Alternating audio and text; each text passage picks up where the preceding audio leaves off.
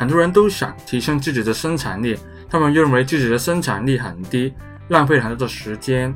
他们都想用更多的时间去学习一些新的东西，或者做更多的事情。这部影片我会介绍五个方法去提升你的生产力，但是在介绍五个方法之前呢，你先要问自己两个问题：第一，你为什么要提升生产力呢？想多阅读，想学习新的语言。要提升生产力的话，你要定一个目标。如果没有目标的话，提升生产力对你来讲是没有用的。第二个问题是，你在什么时候会意识到你的生产力很低呢？很多人都会在一个特定的时间觉得自己的生产力很低，那个时间就是睡觉之前，因为他们过了一整天，思考一下他们在那天做了什么，然后就会觉得自己的生产力很低。但是那时候他们就快要睡觉了，那怎么办呢？他就会决定或者下决心，明天或者下一天一定要提高生产力，但是。他们到了下一天，生产力也不高。如果你能够回答这两个问题的话，你就可以运用以下的方法去提升你的生产力。方法一：待办清单。哎，等一下，等一下，等一下，别关掉影片。我知道很多人都有写待办清单，他们觉得待办清单没有用，这可能是因为他们不懂怎样写一个好的待办清单。其实，一个好的待办清单要符合四个条件。第一，在睡觉之前就写好下一天的清单，这个方法就是要你去计划一下下一天的工作，因为你快要去睡觉，所以你就有一点点的压力，这个压力就可以缩短你写清单的时间。如果你在下一天的早上才开始写你的清单的话，你就会觉得你还有时间慢慢的写清单，这就会浪费了你一点点的时间。第二个条件就是你要为你的工作排序，如果你有很多工作要处理的话。你就挑选三个你觉得很重要的事情，把它们顶置在你的清单上。因为我们阅读的时候是从上到下的阅读。当你顶置了三件重要的事情的时候，你在看清单的时候就会不断地提醒自己去完成那三件重要的事情。第三个条件就是，如果你觉得有一些事情是很困难的时候，记得把它们切开成一个一个不同的小项目。例如，你要写一篇五千字的文章，你绝不能够在一个小时或者两个小时就完成它。你就要把文章分开几个部分，然后就在不同的时间去完成不同的部分。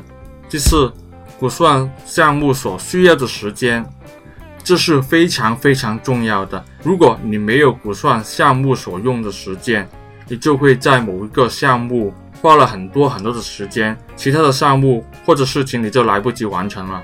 这就是为什么有些人觉得代办清单是没有用，因为他们根本就没有时间去完成整个清单。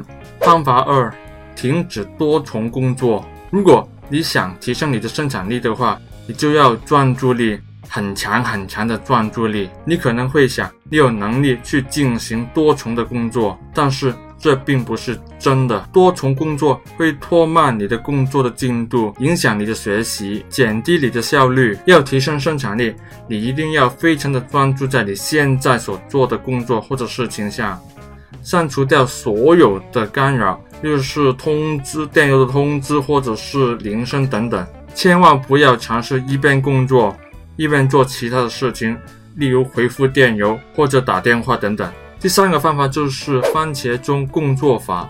这个方法是一个时间管理的技巧。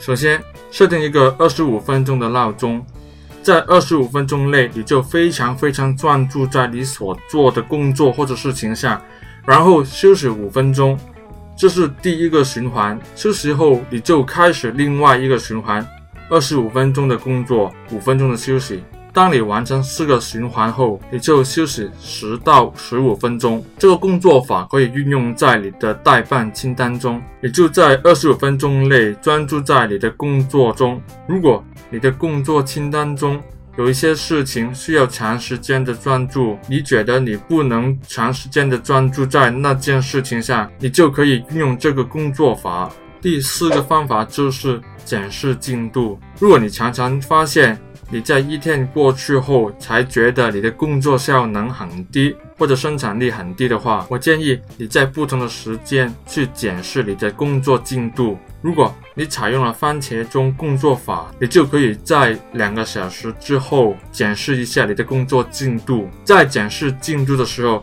你就可以调整一下你工作的方法或者速度，让你可以保持一定的生产力。记得。检视的时候看的是工作的成效，而不是工作的时数。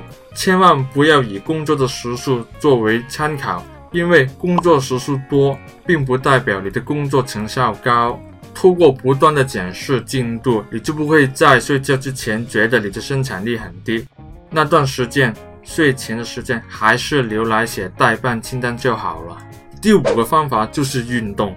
如果你有很多事情要处理的话，你听见我告诉你要运动，你一定会觉得，看我有那么多事情要处理，我怎样有时间去运动呢？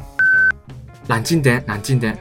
虽然你不能明确的看见运动对你的好处，但是，运动，例如是做瑜伽或者跑步，确实能提升你的生产力，因为运动能把更多的氧气带到你的大脑中。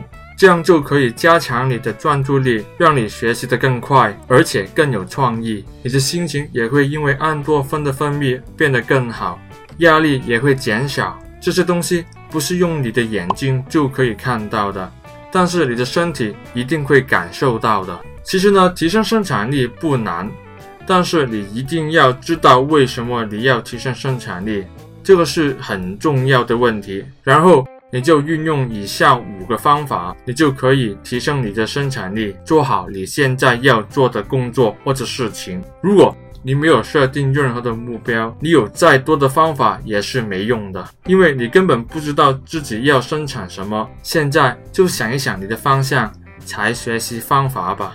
如果你喜欢这个影片的话，可以按个赞。如果你想看更多的影片的话，可以订阅我的频道。如果你有更多的方法，去提升生产力，可以留言，大家讨论一下。我们在下一集再见，拜拜。